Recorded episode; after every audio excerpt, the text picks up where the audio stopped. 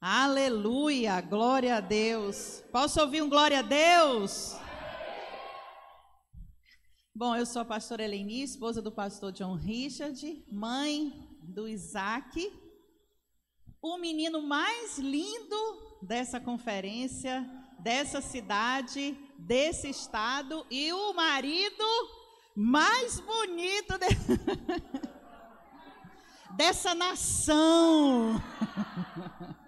Aleluia.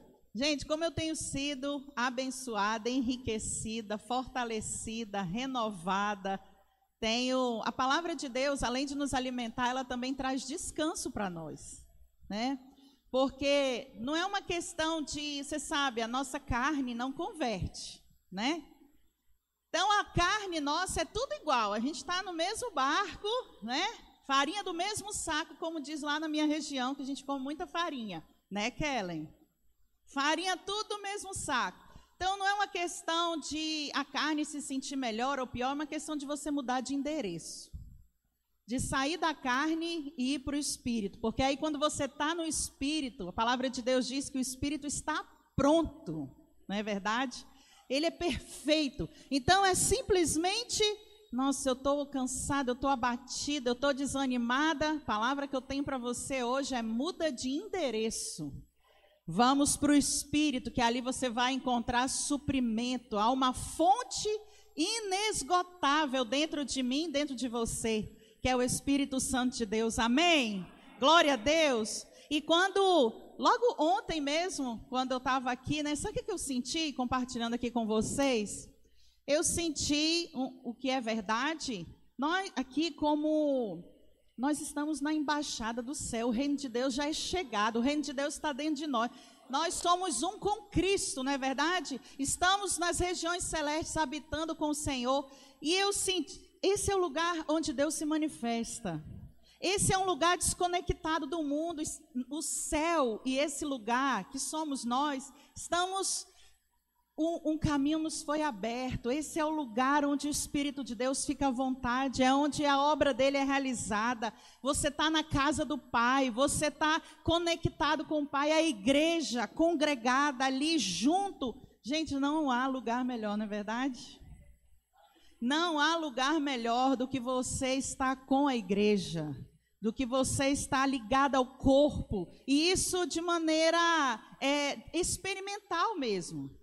Então eu sentia que, nossa, parecia assim que não havia parede, não havia teto, era a gente com Deus, Deus com a gente, e ali, sabe, o trono diante de nós, o trono da graça. Ah, irmãos, não há, não há nada difícil que Deus não possa fazer, não há nada impossível, não há limites para o que Deus pode fazer na sua vida hoje. Nós estamos aí seguindo na reta final, mas você tem ainda expectativa de receber muito mais do Senhor, sim ou não? Amém? Então eu queria que você colocasse a sua mão no seu coração e você fizesse uma oração. Você realmente pedisse, de, com toda honestidade que há dentro de você, Senhor, fala comigo. Senhor, faz de mim alguém imparável. Faça essa oração aí, aonde você está. Fale com o Espírito Santo, porque é Ele que vai falar com você.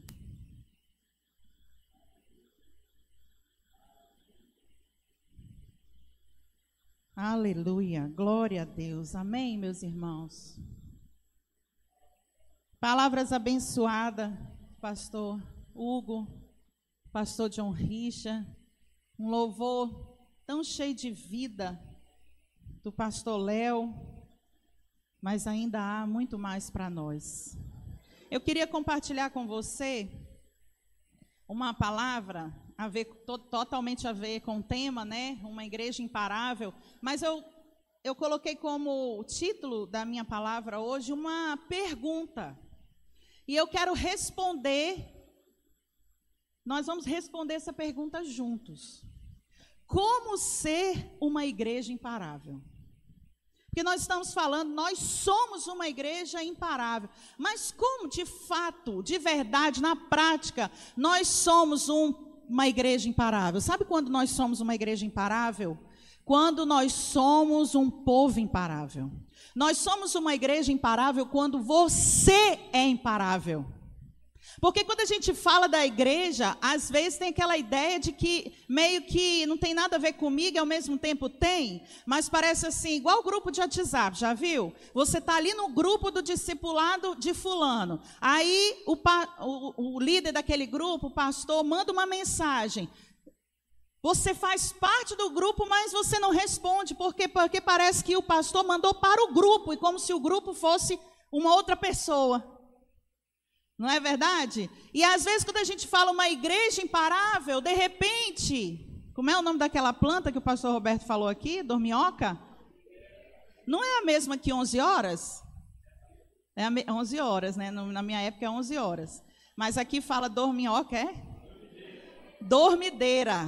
E às vezes pode dar assim uma dormideira em você, porque é o seguinte: uma igreja imparável fala de cada crente imparável. Não tem como nós termos uma igreja imparável se só um, dois, três é imparável. E o resto está parado. Nós somos uma igreja imparável quando o corpo é imparável. Pensa na minha perna. Se minha perna, se a minha perna não funcionasse, ficaria muito mais difícil de eu me locomover. Concorda comigo? Para que eu, meu corpo se mova, to, todos os membros do corpo precisam estar em ação, senão eu vou ser uma deficiente. Por que, que tem igrejas deficientes? No, o problema, às vezes, não está no, no pastor A e B. O problema está que o corpo não está funcionando de maneira completa.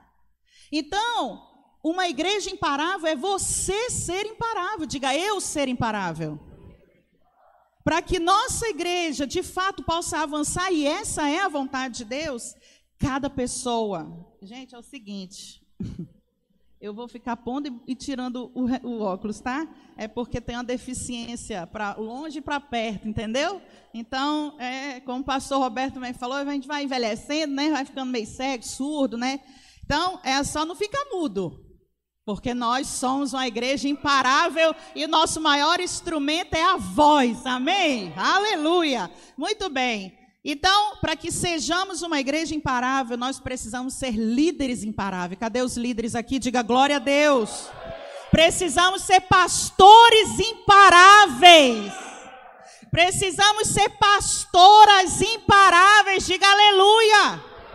Precisamos ser famílias imparáveis. Cadê a família? Pega na mão da sua família e diga assim: aleluia.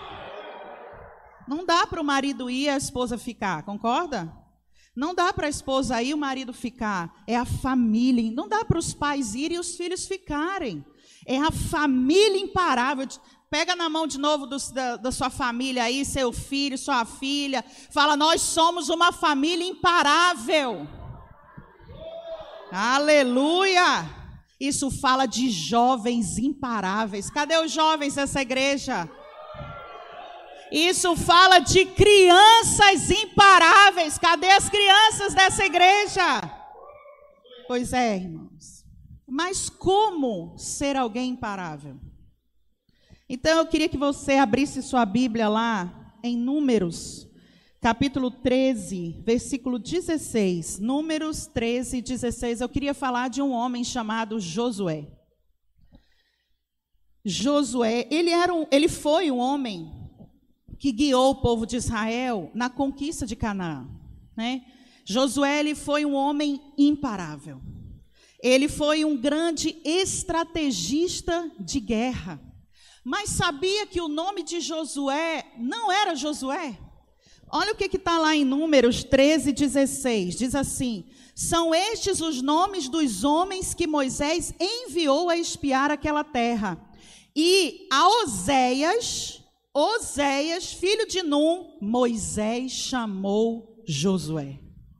Então eu queria usar um pouquinho da história de Josué, principalmente o início dele, do, é, é, é, daquele momento onde Moisés morreu, né? E ele, naquele confronto ali, eu continuo, eu paro ou continuo?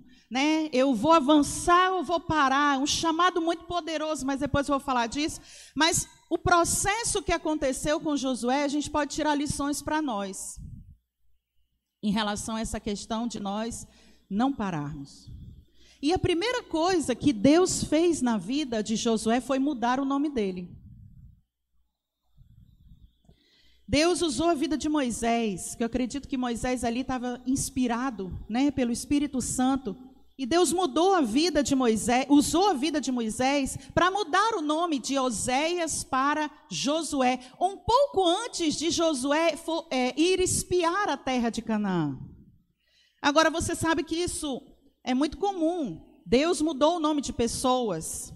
Deus mudou o nome de Abraão, Abrão, Abraão, Sa, Sarai, Sara. Deus mudou o nome de algumas pessoas. O povo judeu ele tinha essa, é, ele tinha isso de mudar o nome. E o que, que significa mudar o nome?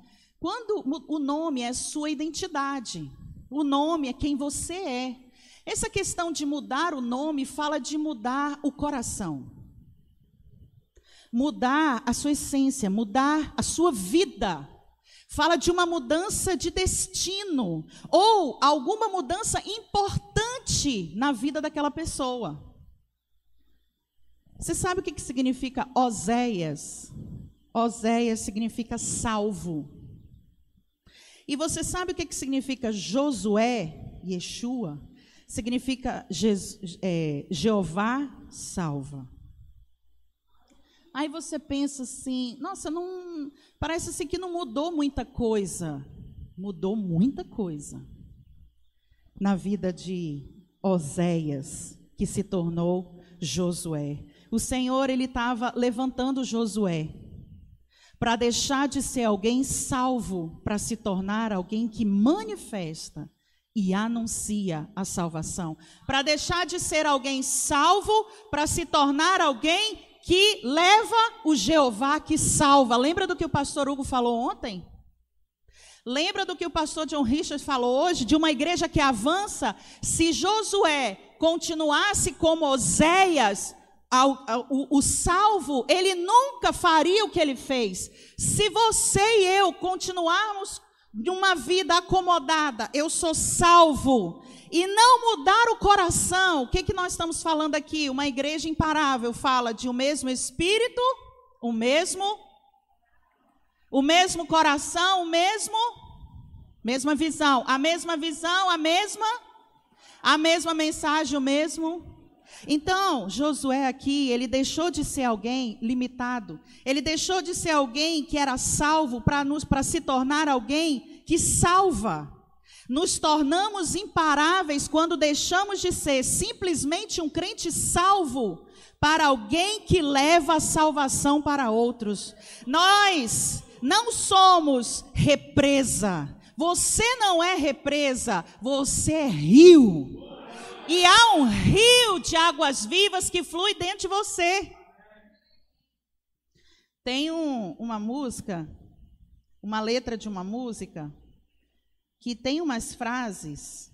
Eu tenho gostado muito dessa, dessa letra e eu queria ler umas frases para você da letra dessa música. O nome da música é Pequeninos. Aí tocou, né? Pequeninos, mas eu e você somos pequeninos. Então, olha aqui algumas frases dessa música. Diz assim, ó.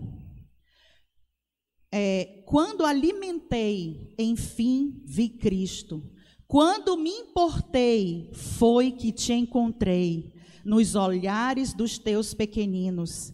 A tua palavra é para alimentar e enche meu peito para transbordar. Eu recebo tuas bênçãos para compartilhar. Tudo que eu tenho é feito para provar que Deus é dono de tudo que há. Tu vens me abraçar, escute isso, em abraços que hoje eu aceito Olha isso. Amo sem te ver. Toda vez que eu amo a quem eu vejo. Vou ler de novo. Amo sem te ver. Toda vez que eu amo a quem, a quem vejo. Quando eu me importei, foi que eu te encontrei.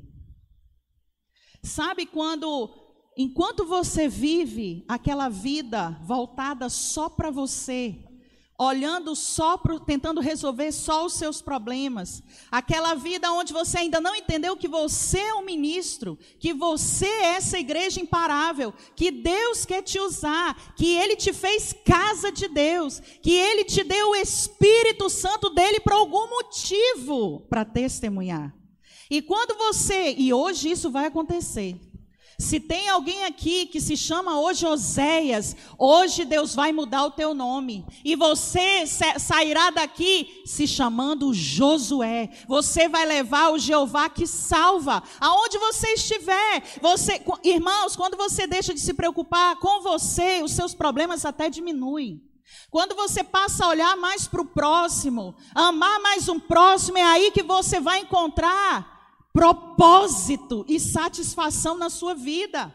Um, uma água parada, ela, ela é morta.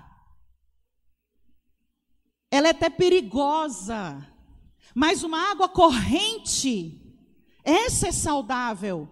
Deus fez você para ser um instrumento de salvação. Uma igreja imparável é uma igreja que o pastor John Richard compartilhou hoje, de cada crente, aonde está, leva a mensagem. Então nós estamos no mesmo espírito, com o mesmo coração, com a mesma visão, com a mesma mensagem, com o mesmo encargo. Aí sim nos tornamos uma igreja imparável. Quando cada homem, cada mulher, cada criança, cada jovem, aonde estiver, na escola, no trabalho, em casa, aonde andar, ela é Josué, ela leva Jeová Jeová que salva.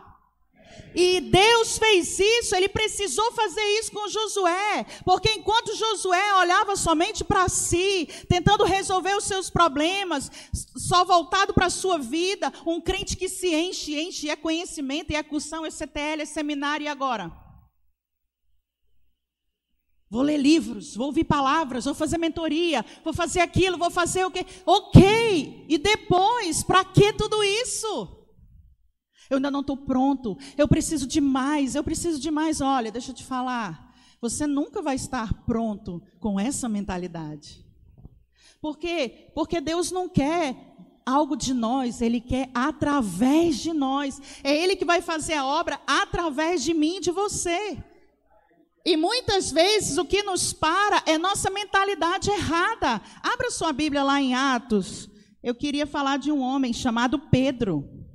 Pedro, um homem de Deus, mas que tinha uma visão limitada, deturpada, que tinha uma, uma doutrina, uma teologia errada. E por causa disso, a, a, a, ele estava completamente limitado. Abra lá, em Atos capítulo 10, vamos lá. Abra sua Bíblia. Cadê a sua Bíblia eletrônica, de papel? Tanto faz. Mas abra aí a sua Bíblia, vamos ler essa história que fala de Pedro. Atos 10, capítulo 9. Olha só. Pedro ele tinha uma fé. Pedro era judeu. Ele vem da lei. E olha só, versículo 9: No dia seguinte, indo eles de caminho e estando já perto da cidade, subiu Pedro ao eirado, por volta da hora sexta, a fim de orar. Estando com fome, quis comer, mas enquanto lhe preparavam a comida, sobreveu-lhe um êxtase. Então viu o céu aberto e descendo um objeto como se fosse um grande lençol, qual era baixado à terra pelas quatro pontas, contendo toda sorte de quadrúpedes, répteis da terra e aves do céu. E ouviu-se uma voz que se dirigia a ele, que disse sim: Levanta-te, Pedro, mata e come. Mas Pedro replicou: De modo nenhum, Senhor, porque jamais comi coisa alguma comum e imunda. Segunda vez a, a, voz lhe falou: Ao que Deus purificou, não consideres comum. Sucedeu isto por três vezes e logo aquele objeto foi recolhido ao céu. Enquanto Pedro estava perplexo sobre qual seria o significado da visão, eis que os homens enviados da parte de Cornélio, você já ouviu essa história aqui, tendo perguntado pela casa de Simão, pararam junto à porta e chamando, indagavam se estava ali hospedado Simão por sobrenome Pedro. Enquanto meditava Pedro acerca da visão, disse-lhe o Espírito: Estão aí dois homens que te procuram. Levanta-te, pois, desce e vai com eles, nada duvidando, porque eu os enviei. E descendo Pedro para junto dos homens, disse: Aqui me tendes, sou eu a quem buscais? Aqui vieste. Então disseram: O centurião Cornélio, homem reto e temente a Deus, e tendo bom testemunho de toda a nação judaica, foi instruído por um santo anjo para chamar-te à sua casa e ouvir as tuas palavras. Pedro, pois, convidando-os a entrar, hospedou-os e no dia seguinte levantou-se e partiu com eles também alguns homens dos, dos que habitavam em Jope. Foram em sua companhia. No dia imediato, entrou em Cesareia. Cornélio estava esperando por eles. Preste atenção. Tendo reunido seus parentes e amigos íntimos, aconteceu que, indo Pedro a entrar, lhe saiu Cornélio ao encontro e, prostrando-se-lhe aos pés, o adorou. Mas Pedro levantou, dizendo: Ergue-te, que eu também sou homem. Falando com ele, entrou entrou encontrando muitos reunidos ali, a quem se dirigiu, dizendo: Vós, olha só, versículo 28. Vós bem sabeis que é proibido a um judeu ajuntar-se ou mesmo aproximar-se a alguém de outra nação. E Cornélio era. Cornélio era os animais imundos. Cornélio chamou toda a família, os amigos íntimos, para ouvir a Pedro. O anjo mandou ele fazer isso para que ele pudesse ouvir a mensagem para ser salvo. Está vendo a importância? Por que, que o anjo já não pregou para ele? Por que, que o anjo já não falou para ele de Jesus? Não seria mais simples um anjo pregar e falar de Jesus para você? Não seria mais fácil acreditar? Não é verdade? Mas o anjo mandou, vai chamar Pedro, porque Pedro vai te falar as palavras das quais você será salvo. Por quê? Porque Deus quer usar você. Deus não quer usar os anjos, Ele escolheu usar você. E uma igreja imparável é uma igreja que entende. É quando eu e você entende que você foi chamado para levar o Jeová que salva para todos que estão ao seu derredor. Uma igreja que para, sabe o que, que é? É quando o pastor aqui fala: vamos, irmãos, chama, convida, evangeliza. E um crente lá, boca calada, não abre a boca, não convida. A igreja parou. Se dependesse dessa igreja aqui, a, o, o início da igreja chegar até onde chegou, como que ela chegou até nós? Porque crentes comuns, que nem tem o nome escrito aqui, têm levado a mensagem eles não são Oséias, o salvo, eu quero para mim, Deus me cura, Deus me prospera, Deus me abençoa. Eles entenderam a mensagem, eles estão no mesmo espírito que o espírito de Cristo, dando continuidade à obra de Deus. Eles têm a mesma visão de Deus, eles têm a mesma mensagem do Espírito Santo, e eles abrem a boca e o Espírito Santo dá continuidade ao trabalho que ele começou há muito tempo atrás através da minha vida e da sua vida. Aí conquistaremos a nossa geração, que é a nossa visão. Nosso encargo é edificar uma igreja de vencedores, onde cada crente é um Josué e cada casa uma extensão da igreja, conquistando assim o Espírito Santo através de células que vão se multiplicar todo ano. Essa parte de todo ano a gente tirou, vocês sabem, né? Só dando uma uma motivada. Entendeu, irmãos? Porque Deus quer usar. E Pedro foi lá. Vamos continuar aqui. Pedro disse isso: olha, eu não poderia estar aqui. Eu não poderia ter comunhão com vocês. Mas aí, versículo 29. Por sua vez, não, por isso, uma vez chamado, vim sem vacilar, perguntou Pergunto, pois, por que razão me mandaste chamar? Respondeu-lhe Cornélio: Faz hoje quatro dias que por volta dessa hora estava eu observando em minha casa a hora nona de oração. E eis que se apresentou diante de mim um varão de vestes resplandecentes e disse: Cornélio, a tua oração foi ouvida, as tuas esmolas lembradas na presença de Deus. Manda, pois, alguém a Jope a chamar Simão por sobrenome, por sobrenome Pedro. Acha-se este hospedado na casa de Simão, curtidor à beira-mar. Portanto, sem demora, mandei chamar-te, fizeste bem em vir. Agora, pois, estamos todos aqui na presença de Deus, prontos para ouvir o que te foi ordenado da parte do Senhor. Então, falou Pedro, dizendo: Reconheço por verdade que Deus não faz acepção de pessoas.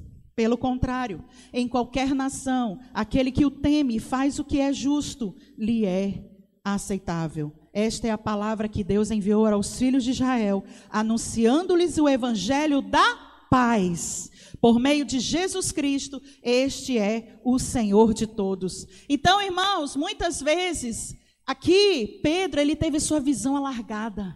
Ele tinha uma visão que a salvação era só para os judeus, mas ali a visão dele mudou, o coração dele mudou, então a mensagem dele mudou, a disposição dele mudou, e ele falou a mensagem para os gentios. O que, que aconteceu aqui? O Espírito Santo foi derramado sobre Cornélio, sua família e seus amigos íntimos. Muitas vezes a nossa visão distorcida, o nosso legalismo, a nossa teologia equivocada nos torna paráveis, limitados. Porque nós não temos muitas vezes coragem de abrir a boca, a gente às vezes tem preconceitos, limitações, mas hoje Deus tem nos levado a olhar para Cristo como a nossa suficiência, como a nossa única justiça, como o único que de fato merece toda a honra e toda a glória. E por isso, ao desfrutar dessa graça, nós nos tornamos imparáveis porque cremos num Deus amoroso com todos, cremos num Deus perdoador que perdoa a todos e qualquer pecado.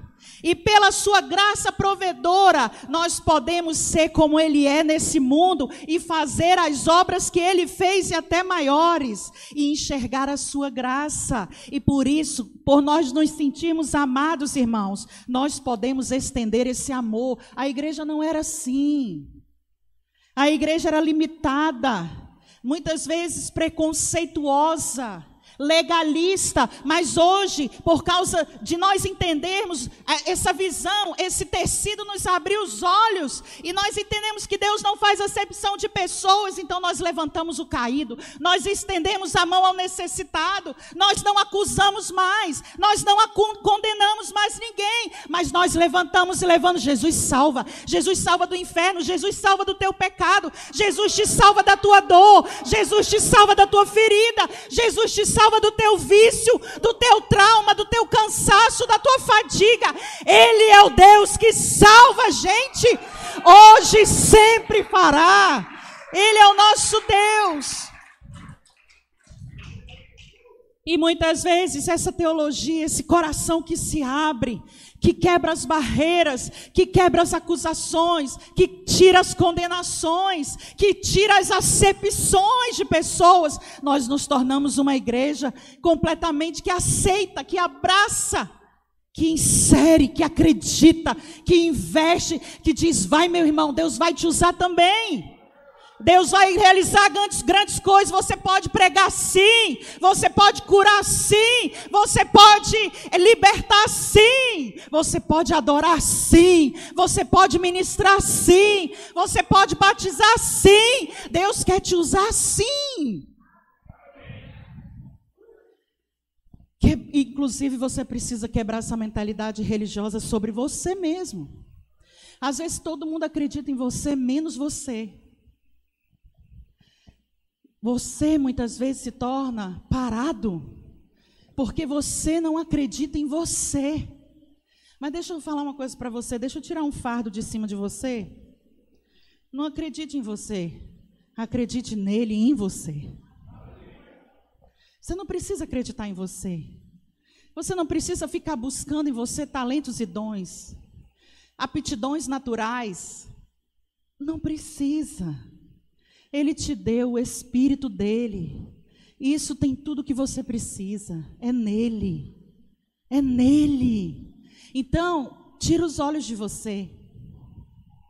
Tira os olhos de você e olha para ele, foca nele. Davi, irmãos.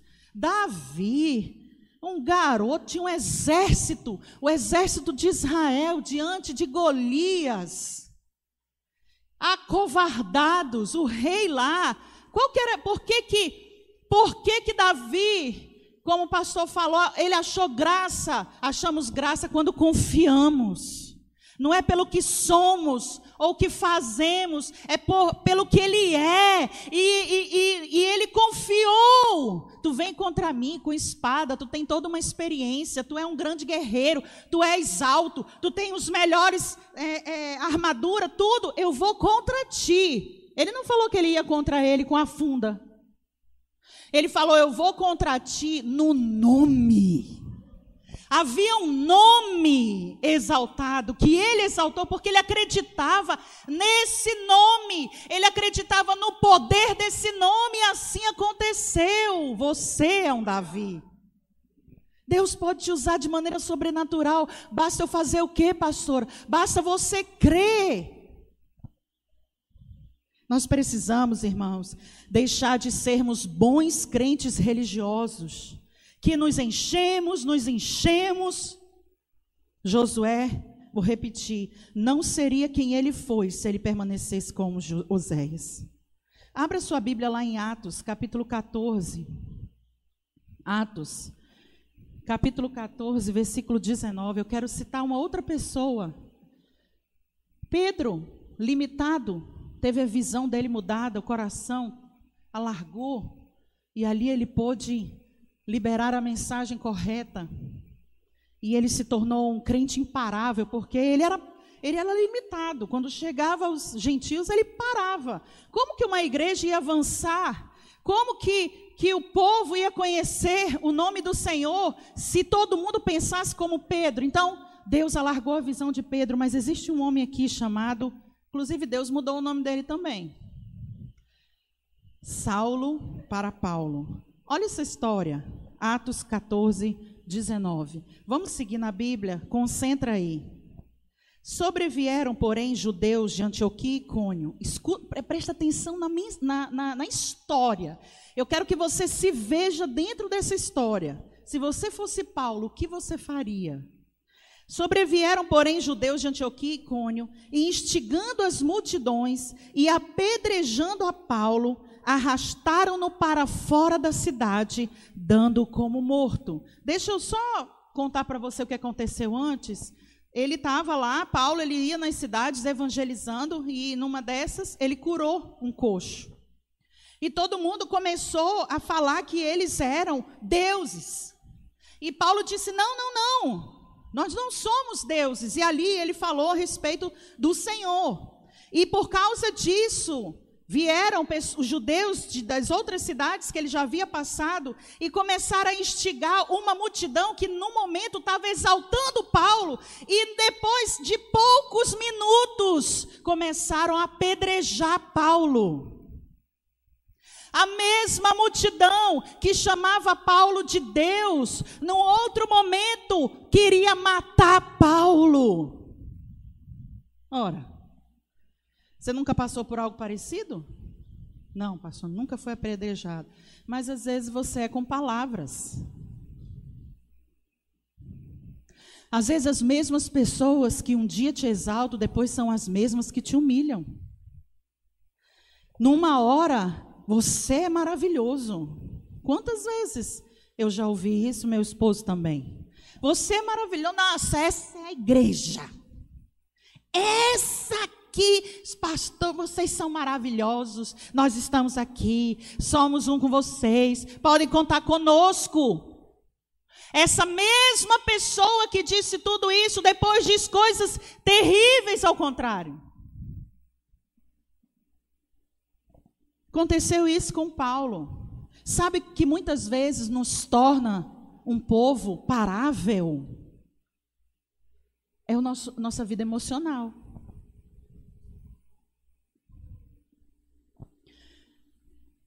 Agora, olha a atitude desse homem imparável.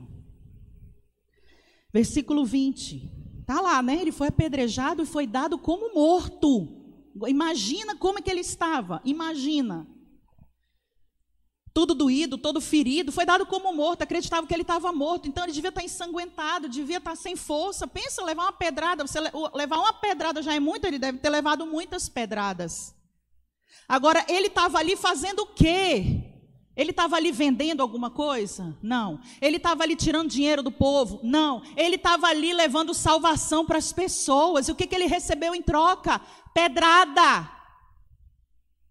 Ele recebeu algum, alguma palavra de gratidão, algum reconhecimento? Nenhum. Ele recebeu pedrada, mas olha a atitude desse homem, versículo 20: rodeando, porém, os discípulos. Estava lá, saiu, tiraram da cidade, jogou no chão, igual um bicho, igual um animal. Olha a humilhação. Olha a humilhação. Isso não é uma inspiração para mim, para você? Rodeando, porém, os discípulos, levantou-se, Paulo, entrou na cidade, o homem rochedo, o homem, como diz lá no Nordeste, arretado. Não é verdade, Carla? No dia seguinte, no dia seguinte, no dia seguinte, partiu com Barnabé para Derbe e, tendo anunciado o evangelho naquela cidade, feitos muitos discípulos, voltou para Listra. Listra foi a cidade que o apedrejou. Depois voltou para Icônio. Lembra que os judeus que incitaram a multidão para apedrejar era de Icônio e Antioquia? E voltou para Antioquia. Mas não, me abusado. Depois de tudo que ele passou, no dia seguinte ele levantou e continuou pregando o evangelho na outra cidade. Não é um homem parável? Mas ele estava machucado fisicamente, mas ele não se permitiu ser machucado emocionalmente. Ele não está, ele está, poderia estar cansado. Quando você está cansado no corpo, uma noite de sono é suficiente. Mas quando você está cansado na alma, é diferente é quando você se torna frágil, uma isca para o diabo. E a razão de muitos pararem: falta reconhecimento, falta gratidão, é muita pressão, é muita paulada. Pastora, não tem frutos, eu não vejo resultado no meu trabalho, eu não vejo resultado na minha pregação. Eu me dou, me dou, me dou, me sacrifico, me sacrifico. E um frutinho ainda é meio amargo. Mas olha a situação desse homem. O povo que ele estava pregando se voltou contra ele, expulsou ele da cidade. Mas o que, que esse homem fez? Esse homem era cheio do espírito. Esse homem era alguém que focava em Jesus. Esse homem era alguém que reconhecia a guerra espiritual que ele estava alistado. Esse homem era alguém que não tinha como seu inimigo carne e sangue, mas ele sabia o que ele estava fazendo e a obra que ele estava fazendo. Ele considerava os problemas da obra mas ele era alguém imparável, porque havia dentro dele um encargo, havia dentro dele uma, uma paixão, havia dentro dele uma visão, havia dentro dele um coração, havia dentro dele um espírito com o Espírito Santo. Ele era um homem imparável. O que é que te para? Decepções, perseguições, fome, sede, perigo, espada nada poderá me separar do amor de Deus que está em Cristo Jesus. Você continua, você não para. Paulo demonstrou aqui uma força espiritual, uma força emocional, mas olha aqui para mim, ele não era uma pessoa especial. Ele não era alguém superdotado. Paulo, inclusive, sendo Saulo, era perseguidor da igreja. Ele consentiu na morte de pessoas extraordinárias que serviam a Deus e depois ele fez o que eles fizeram. Paulo simplesmente era alguém que acreditava nessa mensagem. Ele era alguém que acreditava em Jesus. Importa que aqueles que se aproximam de Deus saibam de fato que Ele existe e que ele se torna galardoador daqueles que o buscam. Ele recompensa aqueles que o buscam.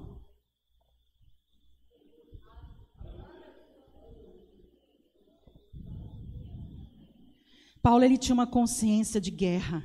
Ele tinha uma consciência das perseguições, ele tinha uma visão de propósito, ele tinha um coração firme em Deus, que não se abala. Você é como os montes de Sião, que não se abala que não se abala, que não se abala, mas permanece firme para sempre, porque seu, a sua maior aliança é com Ele. Ele nunca te trai, Ele nunca te decepciona, Ele nunca vira as costas para você, Ele nunca te desampara, Ele nunca te abandona. Por isso não faz, não, não, você não coloca como algo que vai te parar qualquer circunstância que você possa passar nessa vida, irmãos é falta de fruto, é pouco fruto, é as pessoas que não avançam, é as pessoas que não respondem, é a equipe que dá problema ou que não tem, é eu mesmo, não importa o que seja, nada vai te parar. Fica firme, fica firme. Amém? Amém? Diga eu permanecerei. Diga nada vai me parar não é fome, não é espada, não é nada, nada me separará do amor de Cristo. Amém, meus irmãos. Diga glória a Deus. Diga eu sou imparável. Vai vir muitas coisas para te fazer parar. Eu imagino que, né, pastor Léo, no meio da música, não deve ser fácil. Tudo para a gente fazer para Deus tem resistência, irmãos. E essas resistências é para quê? É para nos fazer desistir, parar, retroceder, diminuir a velocidade, perder a visão, perder o coração, perder o propósito. Não é fácil. Isso aqui é uma inspiração, é um alimento para mim, para você. Por isso que a gente precisa. Abra sua Bíblia lá em Josué, capítulo 1, e eu encerro. Josué, Pastor Léo, se eu puder me dar a honra aqui do seu Josué, capítulo 1. Olha só, irmãos. Olha o que, que Deus falou para Josué. Josué, capítulo 1. Pode ficar aí. Eu queria falar a última coisa. Primeiro, Deus mudou o nome de Oséias para Josué. E, Deus chamou Josué. Deus falou para Josué ser forte. Ser forte.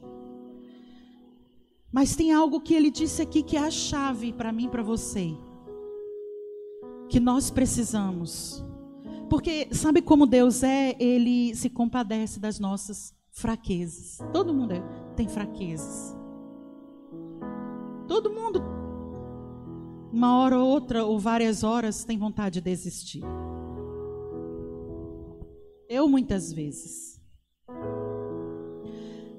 Mas olha o que, que ele diz aqui. Versículo 7. Então, somente ser forte e muito corajoso, para teres o cuidado de fazer segundo toda a lei que meu servo Moisés te ordenou. Dela não te desvie nem para a direita, nem para a esquerda, para que sejas bem-sucedido por onde quer que andares. Versículo 8 é a chave. Não cesses de falar desse livro da lei. Antes, medita nele dia e noite para que tenhas cuidado de fazer segundo tudo quanto nele está escrito. Então farás prosperar o teu caminho e serás bem-sucedido. Sabe qual que é a chave aqui? É você não cessar de meditar nesse livro. Esse livro te traz de volta aquele endereço que é o Espírito.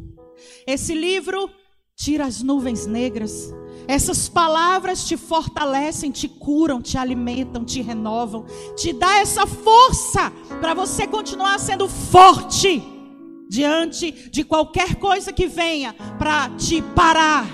Para ao você meditar nessa palavra, ela vai te dar encorajamento, porque você vai ouvir a voz do autor dessa palavra, do autor o Verbo vivo que se fez carne e se entregou por mim e por você, que ressuscitou, está vivo e mora dentro de nós, e Ele está aqui. Ele te faz forte quando vem a fraqueza. Ele te encoraja quando o desânimo bate a tua porta. Ele te faz prosseguir quando você tem vontade de parar. E aí você se torna alguém imparável. Mas não só meditar. Aqui fala: não cesses de falar. Falar falar para você mesmo. Confessa a palavra. O diabo muitas vezes bombeia, bombardeia a sua cabeça. Não vai, você não vai ser bem sucedido. Não vai dar certo, não vai funcionar, não vai multiplicar, não vai romper, não vai converter, não vai, Deus não vai fazer. Mas aí você não cessa de falar a palavra. Você fala a palavra, fala a palavra, fala a palavra. Conta-se a história verídica de um homem enfermo de uma doença incurável. Eu li num livro. E esse homem um dia ouviu sobre o poder de confessar a palavra. E ele separou alguns versículos sobre cura. E todos os dias ele confessava, confessava. E se passaram dias e dias e ele não era curado. E ele confessava, e ele confessava, e passaram dias e dias, e ele não era curado. E ele começou a desanimar. A dúvida começou a entrar no coração dele. Ele começou a parar de confessar com tanta força como ele confessava no início. E ele foi parando. Mas um dia, Deus, deu um, Deus falou com ele em sonho. E Deus deu uma visão para ele que todas as vezes que ele estava confessando, ele via ele sentado confessando a palavra e um demônio do lado dele lançando setas na sua mente. Lançando setas. E quando ele confessava, aquele demônio perdia suas forças. Mas à medida que ele estava desanimando, aquele demônio se fortaleceu, lançando mentiras na cabeça dele. E esse homem se ergueu Lembra de Pedro, quando Deus revelou, deu uma visão para Pedro, assim Deus falou com ele, e esse homem se levantou e continuou confessando a palavra, e confessando a palavra, e confessando a palavra, a sua sorte mudou, a sua vida mudou, a sua saúde restaurou. Mas não foi de uma hora para outra. Foram testes, né? Foram provas, foram tempo. Sabe? Deus chamou Josué. Mas quando Deus chamou Josué, foi no momento que Moisés havia morrido. Eu queria ler para nós encerrarmos. Versículo 1 de Josué. Sucedeu depois da 1, capítulo 1, versículo 1. Sucedeu depois da morte de Moisés, servo do Senhor, que este falou a Josué, filho de Num, servidor de Moisés, dizendo: Moisés, meu servo é morto. Dispõe-te agora, passa pelo Jordão, tu e todo este povo, a terra que eu dou aos filhos de Israel. Todo lugar que pisar a planta do vosso pé, vou-lo tenho dado, como eu prometi a Moisés. Desde o deserto e o Líbano até o grande rio, o rio Eufrates, toda a terra dos heteus e até o mar grande, para o poente do sol será o vosso limite. Versículo 5. E eu quero liberar essa palavra sobre a tua vida. Nada que está aqui é por acaso.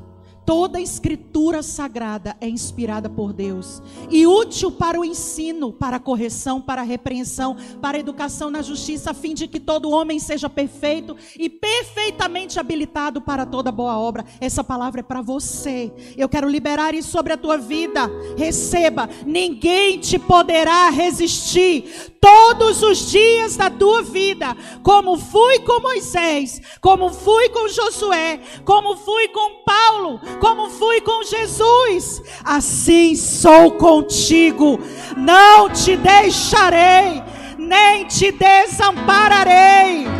Ser forte, ser forte, ser forte, ser corajoso, porque tu farás este povo herdar Tu farás vidas serem salvos. Tu farás famílias inteiras serem restauradas. Tu farás este povo herdar a terra que sob juramento prometi dar a seus pais. Quando você se torna Josué, Você leva o Jesus que salva através da sua vida. Isso tem, isso tem propósito, irmãos. Isso vale a pena viver por isso. E por isso vale a pena viver. Por isso vale a pena. Você continue, e continue, e continue. Faça o que Deus mandou você fazer. Abra sua boca e fale o Evangelho gratuito. Fale desse Evangelho da graça. Fale desse Evangelho que restaura, que salva.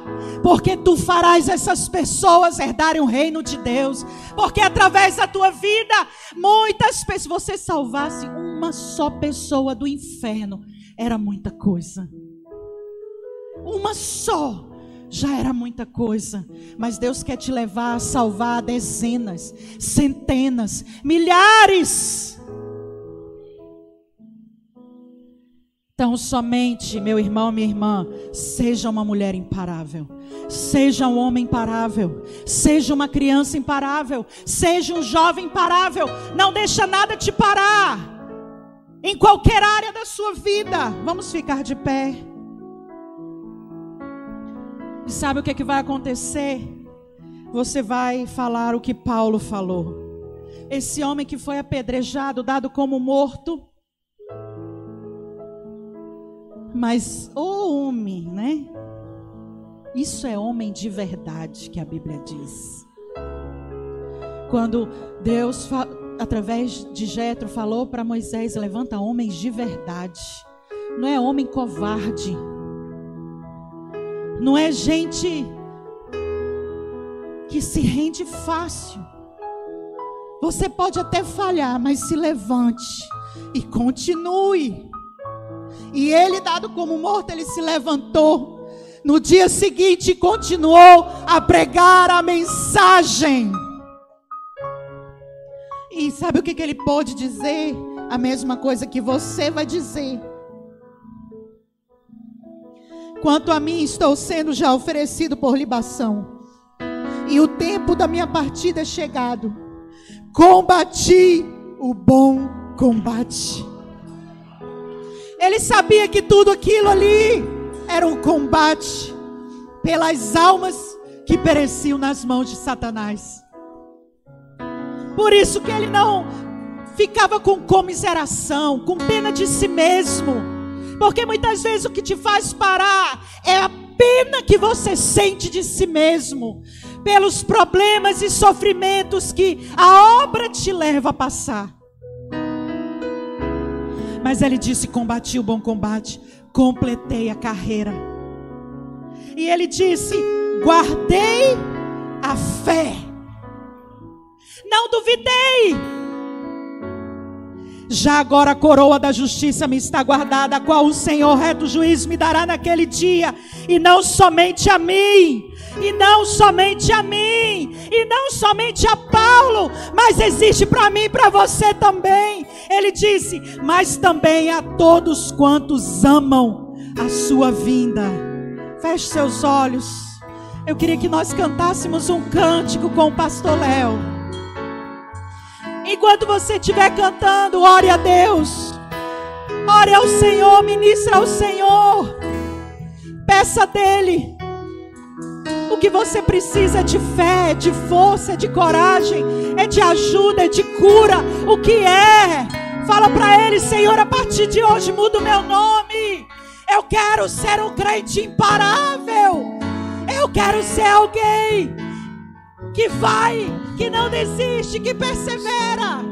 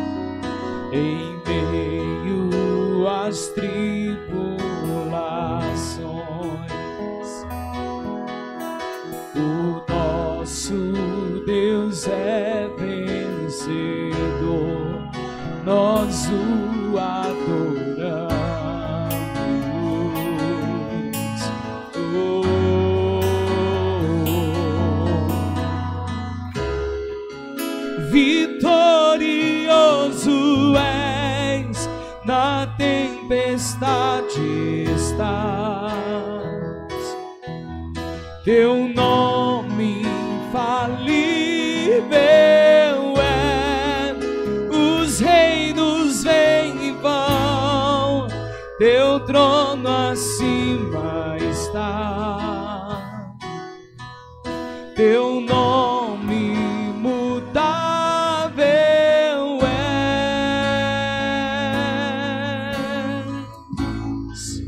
Declare comigo.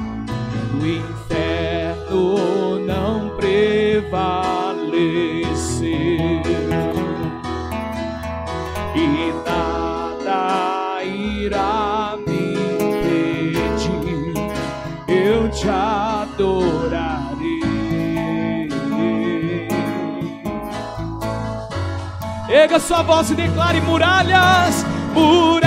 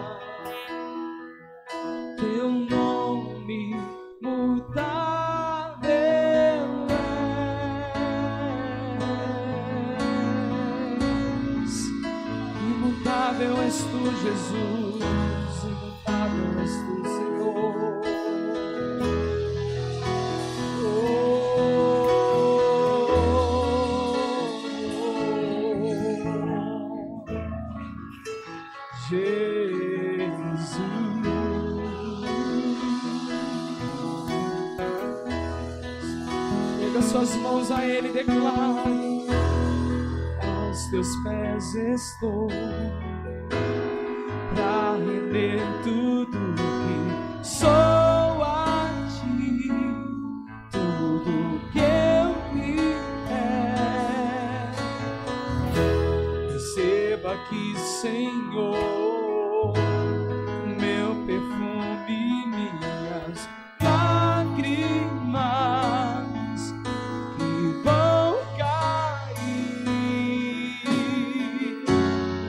basta um olhar.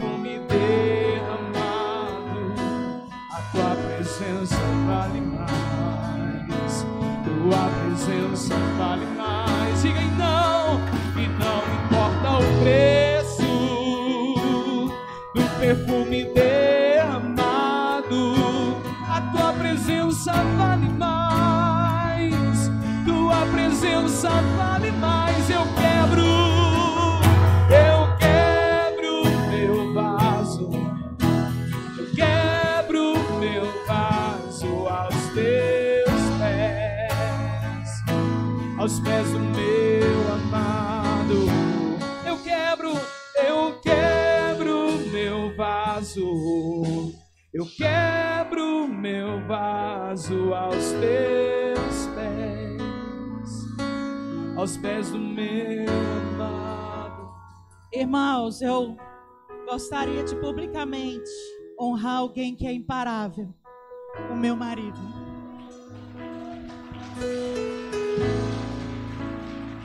Você, você é alguém imparável, viu, pastor John Rígido?